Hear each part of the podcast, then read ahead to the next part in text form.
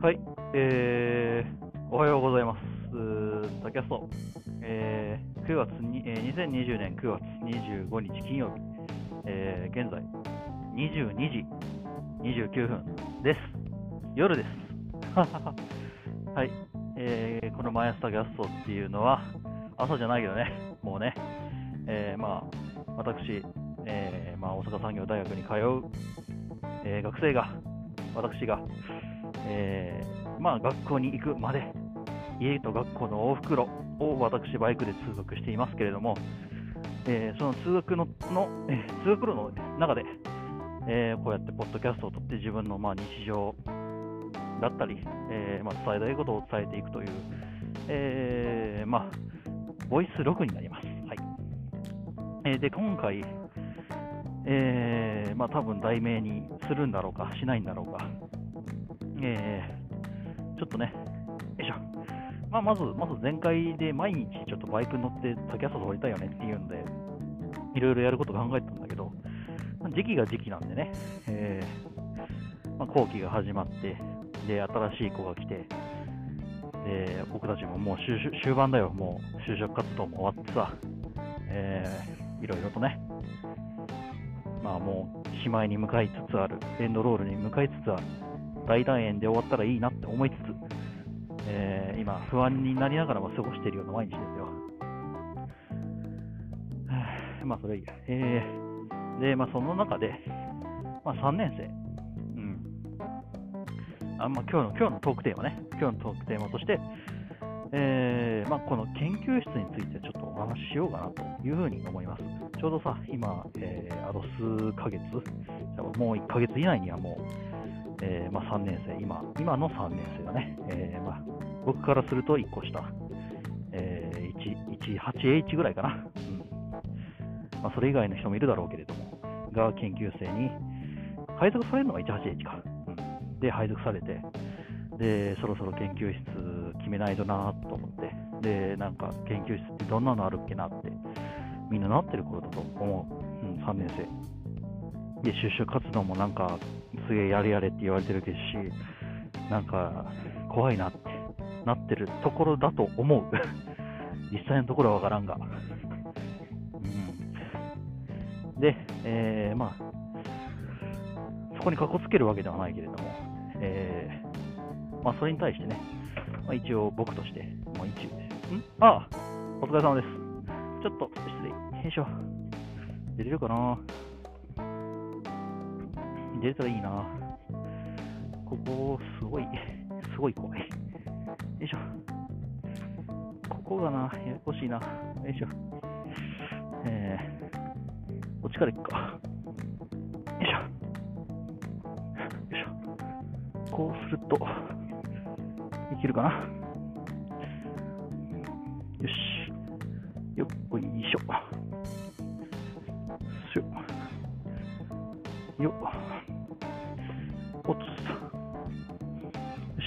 し。あ、ありがとうございます。よいしょ、行こうか。よいしょ。せい。ああ、駐輪場から抜けるだけで結構苦労する。何の話までしたっけ？あ、マイスタキャストってこんな感じでやってますよ。はい。はじめ5分から10分ぐらいは俺が駐輪場出るところからやりますからね。よっこいしょ。で、まあまあ3年生に向けてね、ちゃんと話せること適当に話しましょうかね。でね、で、えーマイスタキャストっていうのは行きの部と帰りの部があります。まあ、先ほども説明した通り、えーまあ、私、滝川が、えーまあ、学校に行くまで、行くまでの、まあ、通学期間だよね。30分から40分から50分。まあ、その日によって、その日の交通状況によって、その話す時間っていうのは変わるんだけど、まあ今日は、えーまあ、3年生の人々にえ伝えたいことがあるという体にして、ただ単に僕がバイクに乗りたいの放送なんで、まあ30分ぐらいかな。暑い。思ったより暑かった。いやー、なんか最近ずっとすごい、クソンと気温落ちたじゃないか。っていうんでさ、今ちょっと、いつもは、あの、おたふくテレビ袋のインナー、3D, デュアル 3D のインナーファーストレイヤーにセカンドエボ、エボ着て、で、半袖着て、で、プロテクターつけてってやってるんだけど、今日はちょっと、あの、パーカーを着て、で、その上にテキスタルジャケット、2りんかんの、じゃあ南海部品かな、こいつは。南海部品の、あの、メッシュメフルメッシュジャケットを着てね、今、走ってるんですけど、思ったよかね、まあ、走り出すと涼しいんだから、走り出すまではちょっと暑いな。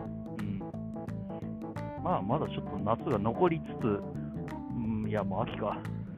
まあ、もう秋だよ。そりゃそうだよ。3年生入ってくんだもん。おかしいな俺たち、まあ、春休みが終わってからさ、まあ、春休みが終わってからっていうか、春休みが終わることなく俺たち今、ずるずると学生生活が進んでるから、なんだろうね、あの、で夏休みっていう夏休みもなかったじゃない？だから、なんだろうな、その4年生になったっていう実感がね、僕たちにもまだ湧いてないんですよ。湧いてない中で、いざ3年生、新しいこう新入生、新入生っていうか、新研究室配属生が来ましたって言われても、ピンとこないんだよね、本当に。あそそうなんですか？え、俺らが先輩になるんですか？みたいな。で、大学入ってから基本先輩後輩っていう中はなんかこう、あやふやになるじゃないか。なので、ちょっと今すごい違和感というかね、あの戸惑いを感じながらはやってます。さあ、行くぞ。で、まあ、前置きはこんぐらいにして、で、まず、まあ、研究室に配属されるにあたってね、えーまあ、どういうところに気をつけたらいいのかっていうところと、まあ、一応ね、それでどういった研究室選びをしたのか、僕がしたのかかな。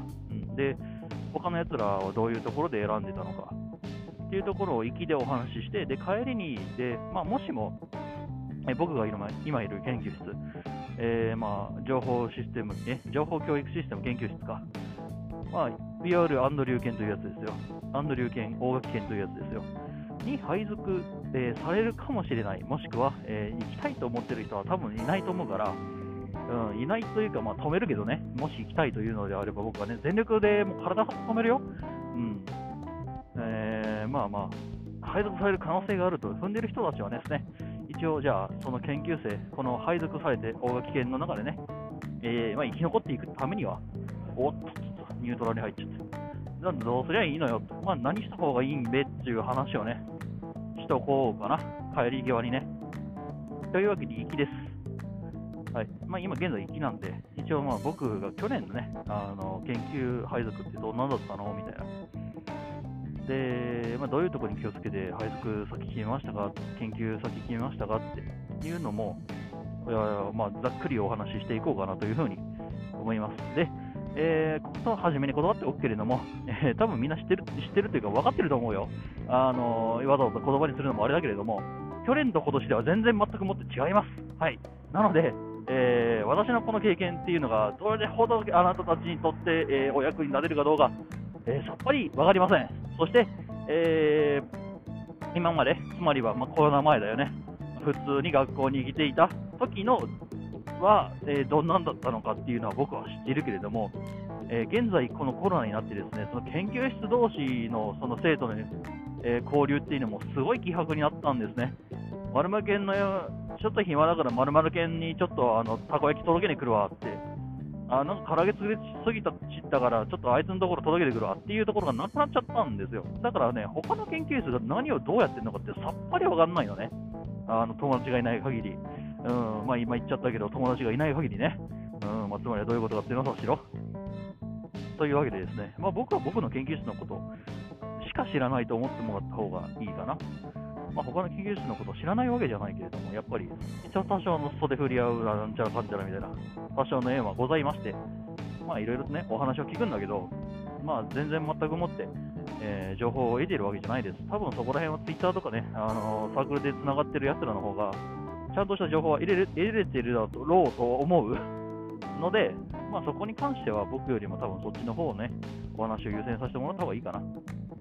ということで、さてさて、えー、まあそういう感じで前置きはしましたね。はい。うん。まあ一応、去年の話という注釈がつくということで。で、えー、じゃあやりますかね。はい。で、どういうところに気をつけるのかっていうのを去年と今年、まあ、今年も踏まえて一応僕だったら今年はこんなところに気をつけるかなっていうところも含めてかな。えーとまあ、じゃあ、じゃあまず、あのー、去年の話をしよう。去年の話。つまり僕たちが配属される時の話だ。うん。で、まず前提知識として、まず研究室の配属っていうのは、えー、半分、半分投票というか、半分どこに自分の自由投票だ。えー、まあ、どこ自分がどこに行きたいのか、どこに配属されたいのかっていうのを、えー、メモに書くと。うん、で、え、まあ、一応その研究室っていうのは一個一個配属の時間が決まっている。時間じゃないな、え人数が決まっている。1研究室にあたり大体10人ぐらいかな。うんえまあ、言ってしまったら枠があるわけだ。で、その枠に合うように人数っていうのは調整される。まあ、つまりは、あぶれる人が出てくるわけだよね、人気の研究室には。そして逆に、人気のない研究室には枠が余るわけだ。うん。じゃあ、そのあぶれた人間はどこ行くの？まあ、簡単な話さ。えー、まあ、そのあぶれてないところに追い詰められるわけですね。うん。まあ、俗に言う人材の墓場的なね、はい。魔境とかそういう感じで言われるところですね。えー、僕のいる研究室は、えー、まあ、半分というか、ほぼほぼそこに当たりますね。うん。うん、内緒よ。うん。それでもまあまあ本本人というか教授もまあまあ理解してるから、理解理解してるというか、でもまあ分かってやってるからな。いや、わざとやってるからな、あの人な。うん。出た出た。うーん、じゃあ、どういうふうに、えー、じゃあその、人数っていうのは上が捉えていくのかっていうと、やっぱり皆さんご存知の通り、今までの成績でございと。うん。なんだっけ、GPA だっけ？うん。まあ、S を4として、で、A、B、S、A、B、C で決めていって、で、まあ、それのね、えー、まあ、結果っていうのを平均的にやって、で、いくらかみたいなね、そんな感じの話だったと思うよ。で、まあ、それが高い人の方が優先的にその自分の志望した、えー、研究室に入ることができるということが言える。まあ、つまりは今までの努力です。うん、あごめんね、えー、努力じゃないな。今まで、えー、どれだけうまいことやってきたかです。はい。うん、まあ、どれだけ努力したってね、報われねえときは報われねえんだもん。ダメなときはダメですよ。まあ、とりあえず、まあ、今まで言ったことを、まあ、サクッとまとめると、今まで、えー、うまくやってこれなかった人、えー、成績っていうのがあんまり喜んでほしくなかった人っていうのは、えーまあ、いい研究室に入ろうと、えー、ちょっと厳しいかなっていう。で、まあ、第2志望、第3志望、第4志望まで、え、決めれるわけね。うん、次どこ、そこ落ちたらどこ行きたいみたいな。うん、なので、まあ、その次、2、3志望目ぐらいも、ま、含めて考えた方がいいね。っていう話。で、えー、僕たちの時っていうのはですね、まあ、一つのけん、えー、場所に、えー、まあ、行ってしまったら、まあ、コロナなかったもんだからさ、まあ、密も密ですよ。えまあ、100人ぐらいかな、が、まあ、一気に集まってですね、でどこの研究室行くっていうのを、まあ、オフラインで話し合ったんだよね。あなんかこう、今基準に言うとあれだよね。普通に話し合ったのがオフラインで話し合ったっていうんだね。毒されてきてるって言ったらいいのか、それとも、うん、順応してきちゃったのかっていうのか、まあいいや。えー、まあ普通に皆さんも井戸端会議ですよ。お前あの研究室行くのやめとけやんみたいな。いや、行けるわけないだろ、お前点数で、ははみたいな。っていう話をね、あのやってたんですよ。で、まあ、結果どうなってかっていう、何が起こってたかっていうと、え、お前、あそこの研究室めっちゃあぶれてるけど、変わってくんねっていうのができたんですね、その当時。10人枠、枠10人の中に、あれ、13、14、あれ？で、まるまるくん、ちょっと、あの、ここの、私、ここの研究室行きたいんだけど、あの、変わってくんない？みたいな、いうのがね、あったんですよ。で、実際変わって、で、別の研究室に自分で飛んでいって死んでしまうってこともあったりするわけですね。うん。あの、研究室選びって本当大事よ。下手な、下手な、あの、ギャンブルよりも大事よ。てか、半分ギャンブルだもんな、あれな。今年に限ったらな。わかんねえんだもん。中身が。まあまあ、大垣県に関しては僕はこんな感じで情報開示するんでね。えー、まあ、それを持って、えー、多少、多少は、あのー、足しになるかと思います。てか、足しになるようなね、あの放送にします。はい。ししますんで。うん。まあ、逆にね、これ聞いてなかったんで、大垣県で入りました、知らねえ、えー、なんでこんな研究室入ったんだろうって言ったら、まあ、知ったこっちゃねえよって話なんだけどね、僕としては。それではで、えー、まあまあまあ、そういうことで、今年がどうなるか分かんないんだよね。今まで去年、今さっきまでは去年の話をしましたね。どんな感じでどういうふうに配属されるのか、まあ、半分基礎知識というか、まあ、皆さんほぼほぼもう知ってるような基礎知識ですよね。まあ、おさらいというかね。で、今年の話なんだけど、おそらくあれオフラインでなるんでねえのって話は、俺、先生が話し合ってるのは聞いたから、まあ、あれだね、あのピース5のあの予約みたいに、ポチポチポチポチポチっつってこう、うん、カーソルをまたに合わせてクリックみたいな。そういう話になってくるんじゃないかなと思う。まあ、つまりは、そういったね、まあ、婚前交渉、婚前交渉違うな、うん、ちょっと違う意味になっちゃったな。うん、まあ、そういうね、えーまあ、決まる前の交渉事っていうのはね、ちょっと難しいんじゃないかなっていうふうに思う。でだ、えー、まあ言えることとしては、まあ、まず成績、自分成績自信があるっすっていう人は、まあ、突っ張れ、突っ張れと。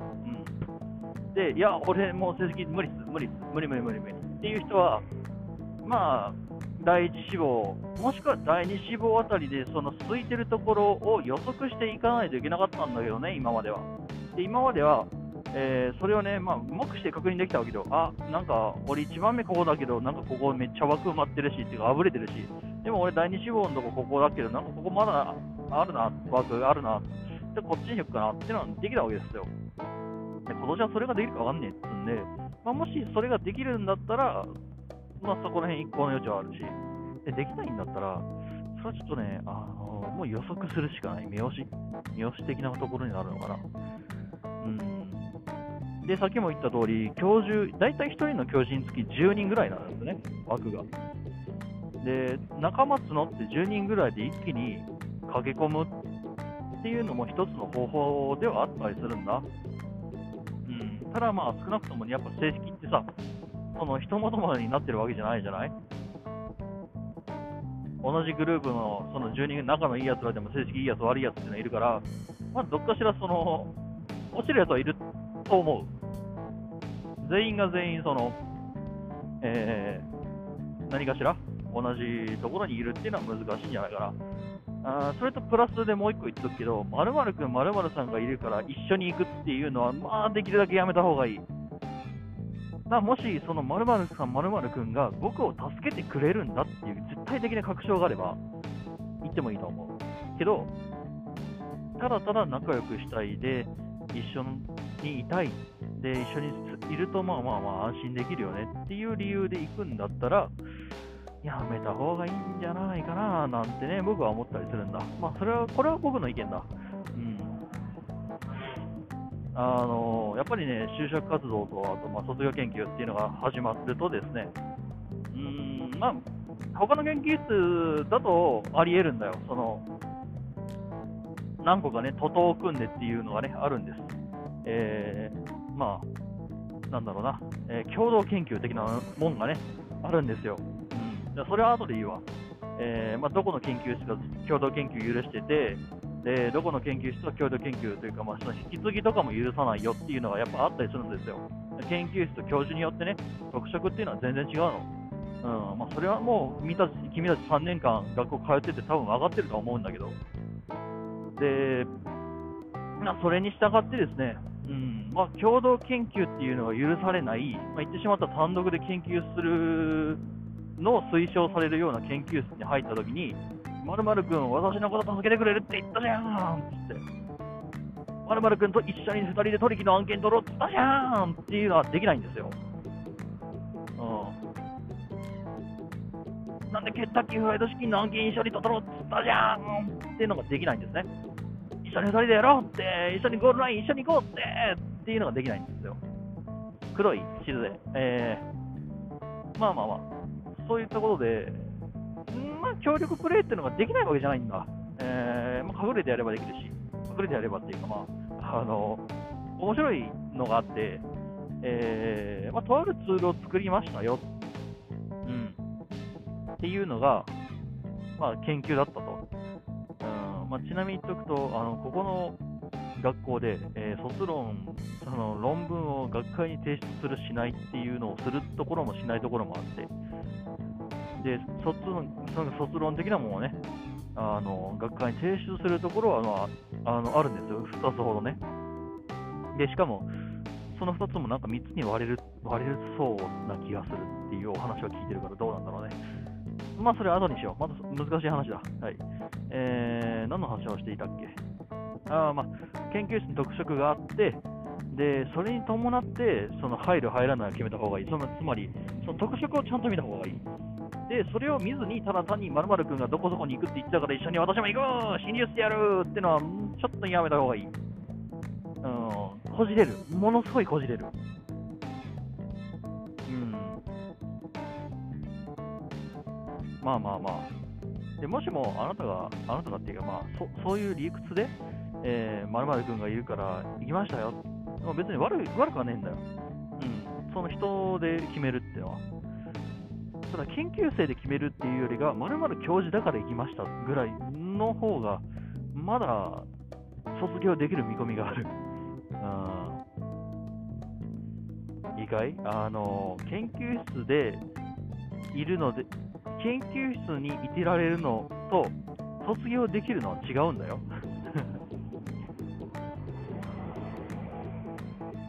うん研究室にいくらいたからといくらね、例えばさ、365日ありまして、でまあ、120日休みがありますので、245日が残り、まるまる全部、もう朝から9時まで、えー、朝の9時から、えー、夜の8時、9時まで研究室にいました。うん。卒業できるかって別の話なんですよね。それが難しいところで。うん、まあ、自分がね、自分が研究しないと意味がないんでね。で、やっぱりみんな、研究室にはやっぱり1人、2人は、あのー、1年ちょっと残ったっつう人もいるでしょ？いるでしょ？うん。現実はそうなんだよ。やっぱいるんですよ。まあ、なぜそうなったのかっていうのはね、配属されてから聞いてみてください。まあ、大体、大体はあの単位足りなかったっすっていう、妖怪単位単位足りないっていうやつがいるってね。うん。怖いよ、あれ。俺は結局、まあね、ただまあ、普通、普通っていうか、まあ、優秀な3年生は多分もう、3年生の後期の時点ではもう単位ない、単位っていうか、取るやつないからね。うん、多分ゼミぐらいしかないと思う。まあ、それが当たり前って言われちゃったらそこまでなんだけどね。せめて4年生になるまでに、その3年生後期で取り切ってしまう方がいいんじゃないかな。でないと就職活動もすごいやっぱりあの来るよ、就職活動も来るよ。僕は4年生になって、まあ、4年、3年生後期で全部取り終えたんだよね。うん、だから4年生の初めからは、あの1つ、2つぐらい、その必修ちょっと落としちゃってさ、でその必修を取るのと、まあ、あとは教授のあの授業にちょっと顔を出すぐらいだったんだけど、あれでもし本当に授業もやえー、あの単位とか取得でちょっと授業受けてたりしたらね、多分就職活動俺死んでたと思うぜ。まあ、死んだけどね。死んだけどね。うん。就職活動もっと悲惨なことになってたんじゃないかななんて思うわ。うん。まあ、それはまた別に話だ。うん、別の話が多いな。うん、まあ、とりあえず、まあ、行きに、行きの話、もう半分ぐらい来ちゃったんだよね。で、まあ、すごい今、基本の話は全部したね。じゃあ、これから先だ。まあ、みんなが一番聞きたいであろう、どの研究室に行けばいいのって話なんですよ。うん。わからん。いや、まあまあまあ、まあ、話を聞いてくれよ。えー、まず君、何したいんだって話なんですよね。うん。やっぱ研究室によって特色があるっていうのはさっきも話したよね。で、えー、研究に対する特色と、あとその先生が何をも専門にしているかっていう特色があるんだ。その二軸で見た方がいい。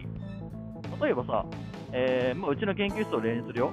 えー、うちの研究室の、まあ、研究としての例としたら、まあ、別なツールを作るということで卒業するのが許されているとかさ、えー、学まあ、学会で発表するっていうことはないみたいな。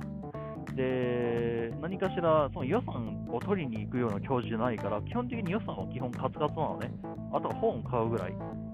で、まあ、今のところ、あの何かしらその研究機材っていうものはない。うん、買わない。買えない。だから何かしらこう、AR、VR っていうのを使いたいですよとか、そういうちょっとお金がかかるようなことはうちの研究室はできないんだ。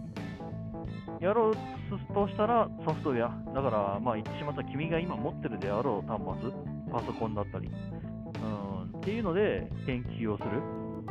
で、今年からなんか BYOD、えー、つまり君の今持ってる端末であのことことを済ませろっていう、まあ、言ってしまったら、あのー、研究室にあのパソコンとかお金んで、てめえら自分のやつで、あの自分持ってんだろ、お前らっていう。じゃあそれ使えよっていう話なんですよね。うん、っていうのを今年からなんか推進するようになったとか、そういうね、まあ、言ってしまったら物事に関する、え特色っていうのと、あと教授の癖、もう一つの軸としては教授の癖だよね。うん、例えば、うちでは、まあ、Google カレンダーっていうのを使ってるし、でその Google カレンダーっていうので、まあ、その今のところはね、あの研究室に入る、入れないっていう、その入る入ります、今年じゃあ今週ちょっとこことここの曜日、私、研究室行きます、行きませんみたいな感じのを Google カレンダーでやるんだけど、まあ、それに対しての反応っていうのをやっぱりシビアに受け取られることがあったりする。例えば、まあ、2日前には、まあえー、締め切りだよね。あの行きます、行きませんっていうのは2日前までには必ず返答しなければいけない。返答しなかった場合は、えー、まあ、なかったことになる。うん、あなたは、えー、招待されませんでしたっていうことになる。でもしそれの状態で研究室行ったとしても、帰れっていう話なんですね。うん、いや、知りませんでした、えー、繋がってませんでしたとか、Google カレンダーの更新がありませんでしたとか、いや、知らん、帰れって、そういう話なんですよ。見ようによってはまあ理不尽に見えることが多いかもしれない。うん。てかまあ多分そういうのに慣れてない人は理不尽に見えると思う。かなまあまあ、そこら辺は慣れの問題だよね。うん、まあそこら辺の教授の癖、まあその人間的な癖っていうところと、研究の特徴っていうのは分けて考えた方がよくて、で、できれば、その研究のとこ例えば、えー、中山県なんかで言うと、まあ、すごい、えー、AR なんかもやってるよね、AR とかさ、あとは立体音響とか、その音響関係っていうのをメインでやってて、で、いろんなところから予算もらってて、で、まあなんか、あの機材もいっぱいあるよね。うん、で、大学院の先輩もいらっしゃると。うん、で、その人に、その大学院の先輩もすごい気さくな方で、みたいな。うん、いうところを見た方がいい。うん、で、まあ、いた方がいいというか、そっちを重要視した方がいい。あの教授が合う、合わないは、あのまあ、ある意味致命的なんだよ。できればどっちもあの見た方がいいんだ。どれだけ好きな教あの好きな研究であったとしても、教授とそり合わねえなってなったら、卒業できねえかもしんねえ。うんそれは言える。逆に、あの教授と反りが合いすぎたんですよ、母みたいな。いや、ここの研究室居心地いいっすわってなったとしても、俺がやりてえことって、この研究室では何一つできねえなってこともある。うん。だからどっちを優先するか、まあ、あなたがこの学校で何をしたいのかっていう話になる。だからそこに関しては僕はあまり何も言えないけれども、まあ、そういう二軸で見た方がいいよね。で、えー、まあ、各研究室の特徴としては、先ほど言ったね、といっても僕自身もあんまりよく知らないんだけれども、うん、ただ、まああのー、まあ、おそらく人気が出るであろう、そして人気が絶対に出ないであろう4つか5つかぐらいを紹介しておこうかな。うんえーと、まず1つ目から紹介しておこう。まあまあまあ、簡単な話だ。まあ、僕の研究室からいこう。えー、まあ、大垣県だと。うん情報システム教育、えー、情報教育システム研究室が、あのなかったらしいけど、これはね、あの就職活動でもどこの研究室に配属されてますかっていうのと、あのどこの学科でどこの出身ですかは空で言えるようにか、噛まずに空で言えるようにならないといけない。だからそこら辺はちゃんと、えー、練習しといた方がいいよ。うん、大阪産業大学デザイン工学部情報システム学科っていうのが来ましたっていうのと、えー、情報教育システム研究室に配属されています。で、私の研究していることはまるまるまるまるでっていうのは、まあまあ言えた方がいいけど、言わないと無理だ。そこはちょっと最低限だ。うん。えー、で、まあまあ、大垣県だよね。まあ、備品というか、その、特徴としては、備品というか、研究室の特徴としては、あまあ、まず機材はない。まずない。うん。で、金かかることはできない。予算ないから。予算取りに行かない、いけないから。まあまあ予算取ろうと思ったら多分取れるんだろうけど、でもほぼほぼ多分予算は本に消えてるはずだ。えっ、ー、と、まあ、その研究生のな、研究生と教授と一緒にちょっと、あのー、まあ、梅田にあるね、純駆堂というところに行って、で、研究生が欲しい本をたらふく買うという、えー、たらふく買って、で、分厚いパンケーキ、えー、パンケーキ、まあ、美味しいね、パンケーキのお店が近くにあるんだ、梅田にね。その純駆動の、えー、近くにね、うん、に食べに行くっていうツアーがですね、まあ、大体半半半期かに1回か2回、うん、あるんですよ。うん、で、それで、まあ、たらふく、あの本当にカートに5、6個ぐらいあの本を買って、で予算はそれで今年の分はまあ大体おじゃんかなぐらいだと思うよ、あれは。まあ、実際にはどうかわからないぜ。ただまあ、基本的には予算としては俺、何かしら機材に使ってるとこ俺見たことねえ。見たことねえ。うん。あの、学生の機材に使ってるところは見たことがねえ。うん、教授は何かしらいっぱい買ってるけど。うん。そう。俺たちが何かしらこう AR ので研究したいからオキラオキラスとかそこら辺、オキラスだっけ？なんかそこら辺の機材改定数はっていうのはまあないですね。うん。ただ、あの、教授のノリと勢いに乗ってしまったら、何かしらおこぼれで預かれるかもしれない。俺の場合は、あの、こうやってポッドキャストやってるっていう関係上ね、まあ、オーディオインターフェースとマイクっていうのはやっぱ必要になるわけですよね。で、やっぱりそういうの研究室で欲しいなっていうのをボソボソっと言ったところ、なんか知らんけど、まあ、USB のオーディオインターフェースとダイナミック、ダイナミックマイクは据え置きだったな、研究室な。あれおかしいよね。研究室にダイナミックマイクがあるっていうね。うん。あちなみに、えーと、ピアノと、あと、あの液タブはあります。液タブじゃねえな、あれはな。まあ、あのペンタブはあります。うん、あれはね、あのよく、あのよくっていうか、月1でこう、まあ、研究室とね、あの OB の方が来てくれる、まあ、まあ、ミミズの講座っていうのがあるんですよ。まあ、その水野さんっていう方がね、あのここのあのデザイン工学部じゃないな、そのもう一個のデザイン工学部の前身、じゃあ、情報システム学科の前身が、の、まあ、OB の方なんだけど、まあ、その人がね、えー、毎月毎月来てくれてね、えー、まあ、何かしらワークショップ的なものをやってくれるっていう、で水野先生だけじゃなくて、まあ、他にもいろいろと来てくれるんだけど、っていうのをやってました。はい、だからコロナのせいで、えー、今年は全く開催してません。えっ、とですね、まあまあ、そんなことがありますよ、こっちの研究室ではね。うん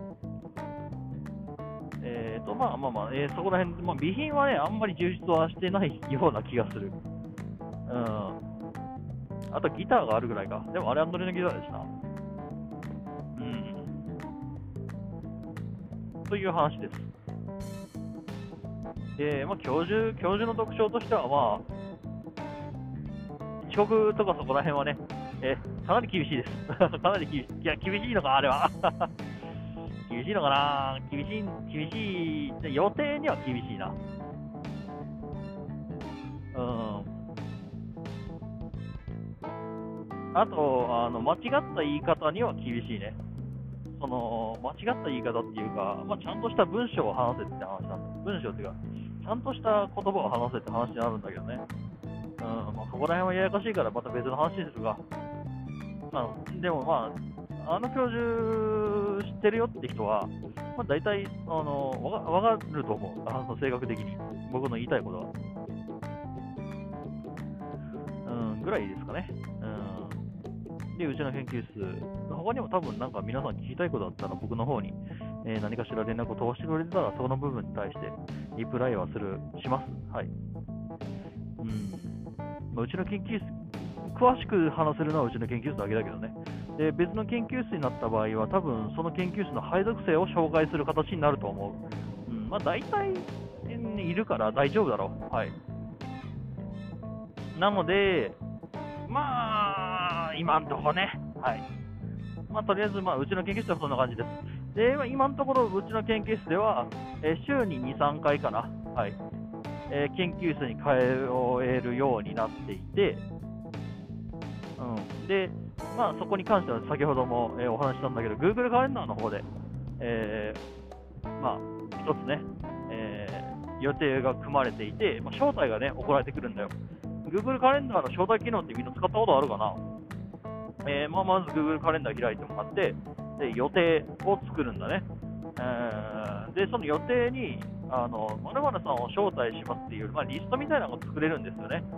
その招待の編集部分でさ。で、まあ、僕たち、まあ、学籍番号です。まあ、大体管理されてるでしょ。そんで、まあ、それで飛んでくるわけですよ。あの、うちの研究室に行きたいんであれば、あの、Google カレンダーの方に、まあ、ほぼ毎日、えー目を通す。Google カレンダー、 Slack、 Hangout。えーこれは基本的に1日3回ぐらいは目に通してください。うん気づいたら見るぐらいでいいです。うん。で、あと、Gmail だね。うん。は使えるようになっておかないと、うん、ちょっと苦労するね。あのフィルター機能とかそこら辺はちゃんと使えておかないとちょっと苦労します。えー、まあ、詳しくは帰りの部で話すんだけどね。さてさて、えー、次の研究室行くか。誰にしようかな。中山健にしようかな。中山先生のとこ。えー、大学院行きたいなら中山先生のとこ行ってください。はい。そう、大学院に進むんだったら中山県、もしくは、えー、まあ後で言うんだけど、高橋山田県に行ってください。あのね、大学院目指してる人、まあ、一定少なからずいると思うんだ。うん。でも、あの研究室によってはですね、えーそこの教授だだったら大学院行けないぜっていう人もいます。うん、でもそこら辺はちょっとね、いろいろとあの学位とかそこら辺のその教授が出してる論文の数みたいなもんで、が関係するらしくて、で、まあ、こに関してはね、僕なんかよりも大学院の先輩に聞いた方が早いから、あのいつかね、そのゲストとしてね、ちょっと中山県のあの大学院の方をね、ちょっとお呼びしようかなって考えてはいるんですが、まあまあまあ、正直な話、えーまあ、そのように2つ、2択ぐらいで考えた方がいいでしょう。あとは宇佐美先生かな。うんまあ、少なくともその、まあ、大学院に行きたいんだったら、まあ、筆頭としては、まあ、高橋山田県、もしくは先ほど今から話す山崎、えー中山県に、えー行ってくださいと。で、中山県の方で、まあ、メインでやってるのってやっぱ音、うん、音だったり、あと今ちょっと AR の方にもなんか手出してるって話だったんだよね。聞いたところによると。仮想現実だね。仮想現実なのか、あれは。うん、仮想空間なのか仮想現実なのか？VR が仮想現実かな？AR が仮想空間なのか？うーん。まあ、とりあえず、まあ、そういった、えー音に関する研究をしています。うーん。まあ、研究してるのはそこら辺かな。で、まあ、正直、あの、うーん、頭いいやつら多いっす。はい。中山県、そして、あ後から言うんだけど、高橋県、長高橋山田県もね、うん、まあ、そこそこ多分ハイレベルな、えー争いになるでしょう。えーそういった、その、研究室配属性のね、あのー配属の枠の取り合いに関しては結構ハイレベルな戦いになるんじゃないかななんて思います。で、時折ね、その高橋山田県と中山県はすんげえブラックだぜみたいな、ブラック研究室よみたいな話をするんだけど、僕としては全然そうは思わない。うん、あの、やっぱりね、あの、厳しいよ、確かに。聞いてる話にを聞くと、うん、特に高橋山田県は。あのやっぱり物言いはちゃんとしないといけないね。襟襟ちゃんと正していかないと。うちの研究室みたいに T シャツ短パンにビーチサンダルが清掃ですっていうのはちょっとないね。うん。ただ、あの、なんだろうな、まともなところに就職したいんだったら高橋山だけかなっていうところが。うん、まあ、今、長山県の話に戻るんだけど、えーまあ、長山県の話ね、えーまあ、音の研究はメインでやってますよ。で、それ以外にもちょこちょこなんかいろいろやってる人で、予算もたんまりあるんで、機材めっちゃ買えるっすよっていう。まあ、申請をすればねっていう。で、えっ、と、まあ、他にはない特徴といえば、あの、シンクパッド、まあ、パソコンを買ってもらえるんですね。あの、研究室で。えーうん、まあ、まあ、対応っていうか、貸し出しになるんだけど、あの研究室でいろいろとあの貸し出しをしてもらえます。うん。よいしょ。どっこいせ。しまったな。ついしまったな。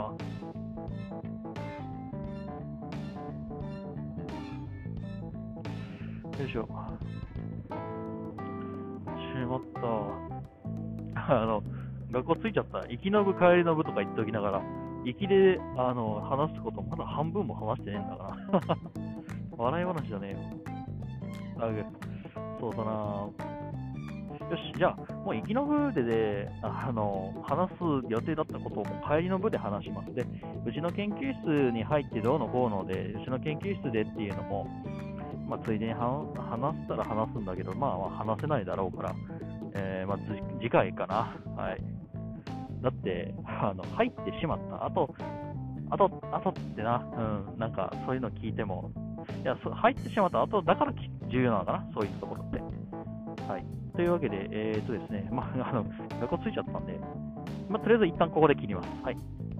というわけで、えー、マイスターキャスト、えー、9月、え、2020年9月25日金曜日、えー、23時10分、えー、生き延びでございました。ではでは。